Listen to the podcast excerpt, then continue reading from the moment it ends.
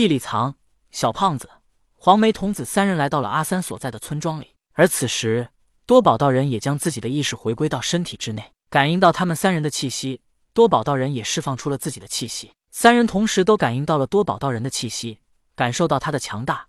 黄眉童子吓得瑟瑟发抖，但是小胖子和地里藏却并不害怕。小胖子和地里藏并没有做什么伤天害理的事，所以他们并不怕。而且他们还感应到多宝道人散发出的是最正宗的修道者气息。黄毛童子生来为妖，一直都是小心翼翼的活着，所以他感应到多宝道人的强大之后，便急忙对小胖子说道：“老师，我们还要进村庄里去吗？”小胖子说道。对方如此强大，散发的气息却如此柔和，他并没有想要为难我们，他只是给我们传达信息，让我们知道他在这里，然后去见他。听了小胖子的话，黄眉童子又一次感应了一下，确实感觉不到多宝道人散发的气息当中有杀气。于是三人循着多宝道人发出气息的地方而去。隐藏在暗处的燃灯，在多宝散发出气息之时，他便感应到了。他内心暗自庆幸，幸好他一直都小心的隐匿身形。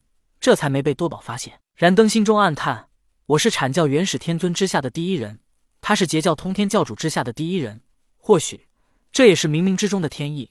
以往我们没有机会，但今日在此碰面，也该好好论个输赢。”燃灯想了想，现在时机还不到，等小胖子他们不注意，单独把多宝引出来。此时，燃灯虽然拥有了二十四颗定海珠所化的世界，但他知道多宝道人曾经被老子抓走，跟着老子修炼了一段时间。老子给燃灯道人的感觉一直便是深不可测、神秘无比。燃灯不知道多宝跟着他学到了什么，所以燃灯不能贸然现身。而且，万一他不是多宝道人的对手，他也不想被小胖子等人看到。小胖子、地里藏他们三人见到多宝，行礼道：“拜见老师。”多宝道人看看自己身边的黄毛雕鼠，他变成人之后头发是黄色的。他又看了看黄眉童子，却是黄色的眉毛。多宝道人开口问道：“你们可认识金蝉？”地里藏道，老师，你知道他在哪里吗？多宝拿出了乾坤袋递给地里藏，说道：“他已经拜我为师，还将此地牛虻全都抓获。乾坤袋你们先拿着。如今我正在考验他，等他完成考验，我便会放他出来。你们现在可以等他出来。如果有别的事，也可以先忙自己的事。”地里藏问道：“老师，需要考验金蝉多久？”多宝答道：“也许很快，也许要很久。你们想等他也可以，想离开也行。”地里藏拿着乾坤袋，感应了一下，里面已经有很多活着的牛虻，也有一些牛虻尸体。把这些牛虻带回去，活的可以在东方繁衍，以后拿它们来炼药；死的就直接拿来炼药。地里藏想了想，他是和金蝉一起来到了西方，就这么丢下他回去也不太好，不如等上三日。如果金蝉没能出来，他再回去也不迟。于是地里藏说道：“老师，我们等他三日吧。”多宝道人点点头，没再说什么。三人离开之后。多宝道人也没再管他们。地里藏已经抓到了牛虻，他也无处可去，索性待在村庄里闭目养神。小胖子给人做丧事习惯了，他就在村庄周围转悠，发现有尸体或者村庄里有人死了之后，他便给他们做丧事。而做完了丧事之后，燃灯不等黑白无常来抓这些灵魂，他直接便将这些灵魂收进了自己的世界内。虽然灵魂是虚幻的，但燃灯发现自己的世界里自从多了这许多灵魂。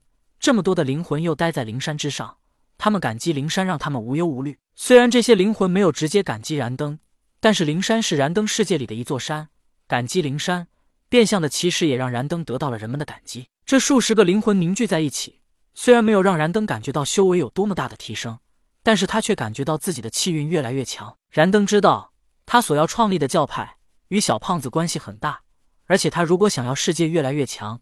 也需要小胖子做丧事来安抚那些灵魂，然后他再把这些灵魂收进世界之内。所以现在小胖子去哪里，燃灯也跟着去哪里。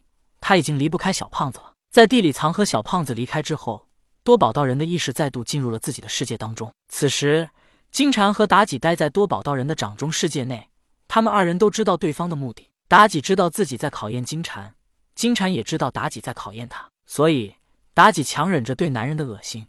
献出了自己倾国倾城的容颜。妲己先是对金蝉道：“公子，小女子有礼了。”金蝉也赶紧还礼道：“小姐，我当不得你行此大礼。我们皆是修道者，不如以道友相称。”妲己没有拒绝，二人改变了称呼，皆以道友称呼对方。这时，妲己指着前方对金蝉道：“道友，你看前方那一条河流之内，我似乎感应到无数的生命在涌动。我们不如前去一观，看那生命的演化。此时，金蝉感觉到妲己也不是那么讨厌了，因为他也没做出什么过激的行为，也并没有如他想象当中的一般卖弄风骚。当然，妲己曾经与狐狸精融合过一段时间，所以她其实是知道该如何诱惑男人的。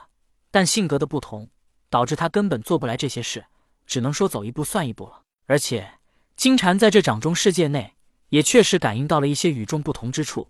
他感觉在这里，自己的脑海一片清明，对道的理解似乎更加深刻了。如今，金蝉的身体内充斥的不过是五行，而五行想要晋级，便是达到阴阳之境，而生命的演化，其实便是阴阳的融合。妲己所言，也正是金蝉所想。他点点头说道：“道友言之有理，我们这就前去一观。”